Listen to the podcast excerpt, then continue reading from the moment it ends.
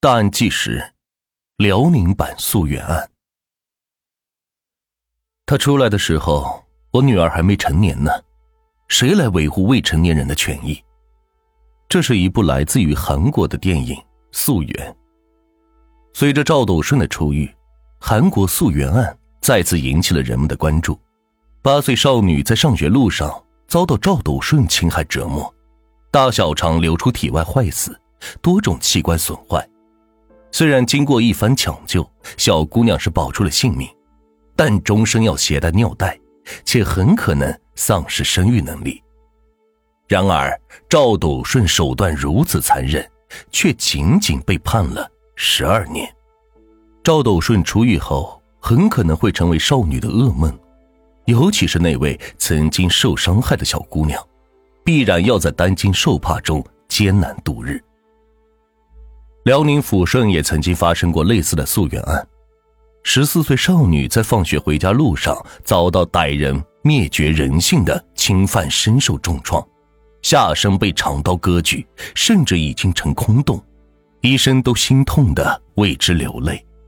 罪犯曾因侵害少女等原因三次入狱，最后一次被抓捕后，也曾像赵斗顺那样辩称自己是喝了酒，自控能力弱，根本记不清具体做了什么。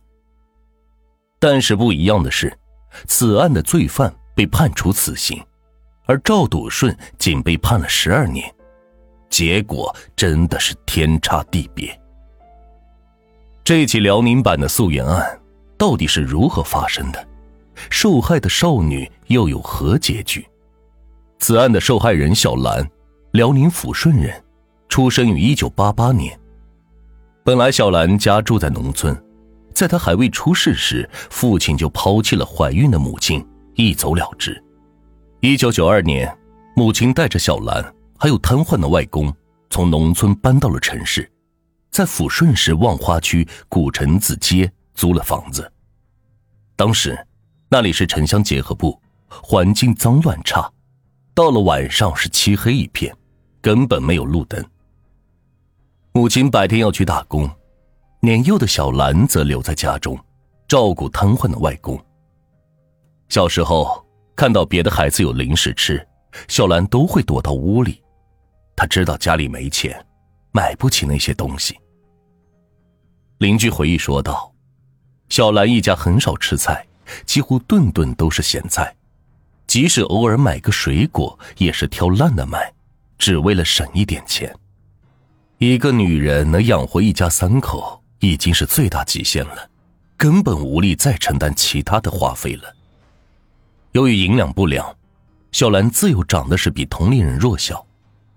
二零零一年时，母亲为了挣更多的钱，独自一人跑到了山东打工，而小兰则一边上学一边照顾外公。即使命运悲苦，生活困顿，小兰依然是乐观合群。她在学校既有人缘，即使穿着朴素，也没有顾影自怜。而就是这样一位人见人爱的小姑娘，却在十四岁时突遭侵害，让人不胜怜惜和愤怒。二零零二年三月十二日下午放学后，小兰先到同学家一起写了作业，然后在七点左右赶回家给外公做饭。当时天已经黑了。小兰小心翼翼的在漆黑的路上骑着车，快要到家时，对面出现了一位醉醺醺的男子。小兰避让着与其擦肩而过，而就在那时，那名男子突然掏出一把长刀具，向小兰打了过来。小兰摔倒在地上后，男子将其控制，就要实施侵犯。尽管身材弱小，小兰还是拼命的反抗。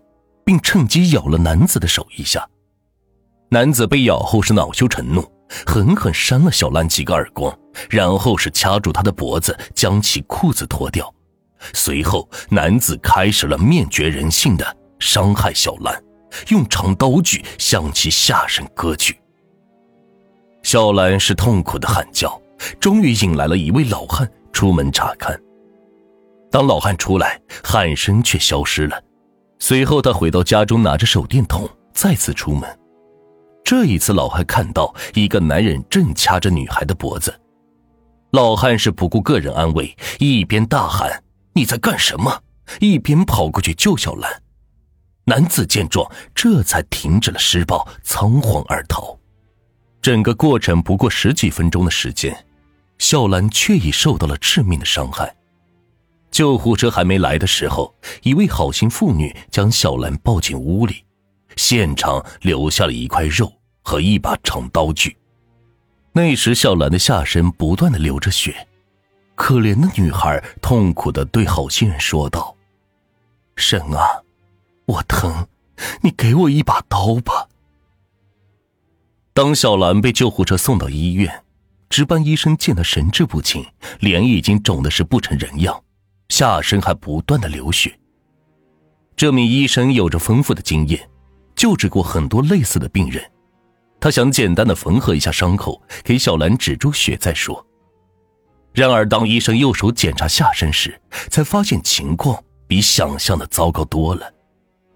医生的手并没有摸到底，而且还带出了一些粪便。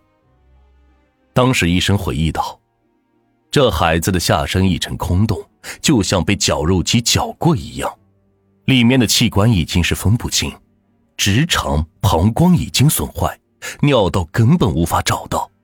在妇产科干了二十多年，我还从来没有见过被伤害到如此程度的患者。为了救治小兰，医院当晚就成立了专家组。妇产科、泌尿科、外科等专家连续做了十三个小时的手术，这才终于将小兰的命给保住。当专案组的医生们看到小兰的伤势，都为之流下眼泪。他们早已见惯各种场面，可是，一个年仅十四岁的女孩被侵害成这样，任谁也无法做到无动于衷。办案人员认为，罪犯作案手段如此残忍，极有可能是心理变态且有过前科。当时天已经黑了，他却能从容的逃跑。可见对附近的环境是十分的熟悉。于是办案人员划定了范围，进行了一番排查，一个叫做齐军的人成为了重点搜捕对象。齐军，辽宁抚顺人，出生于一九六五年，他的居住地距离案发地点仅有三十米。二十五岁时，齐军因偷进女厕所被劳教两年。二十七岁时，刚出狱不久，又在一所小学厕所猥亵了两名女生，还把其中一人是扔进了粪坑，因此是被判三年。三十二岁时，齐军又进女厕所作案，再次被判三年。两千年，齐军刑满释放后一直没有工作，靠父母养活。办案人员在齐军家搜出了一件带血的衣服。经过鉴定，正是受害者小兰的血迹。二零零二年三月二十四日，成功将齐军抓捕。经过审讯，齐军一再声称自己是心理变态，医生曾建议他住院治疗，可是他没有坚持去。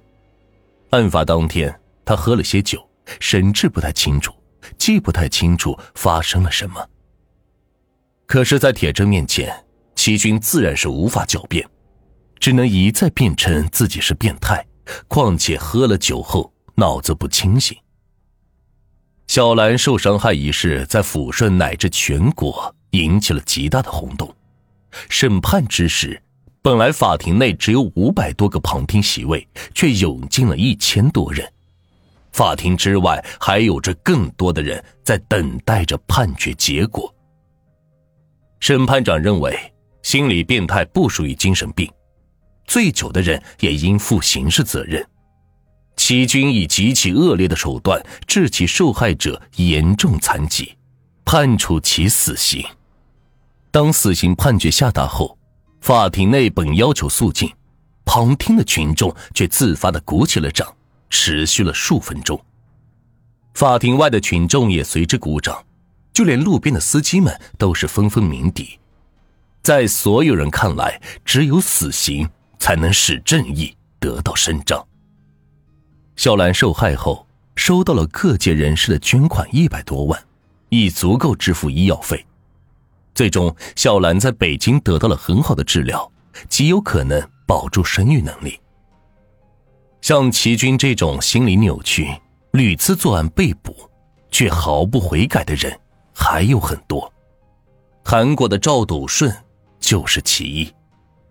赵斗顺出狱后，之所以遭到人们的抗议，就是因为没有人相信赵斗顺会洗心革面。就如《溯源》中罪犯说的那样：“总有一天我会出去的。”真的是让人不寒而栗。难道那些受害的人注定要一辈子生活在阴影中，担心被报复吗？当罪犯得不到应有的惩罚，对受害者来说无异于第二次伤害。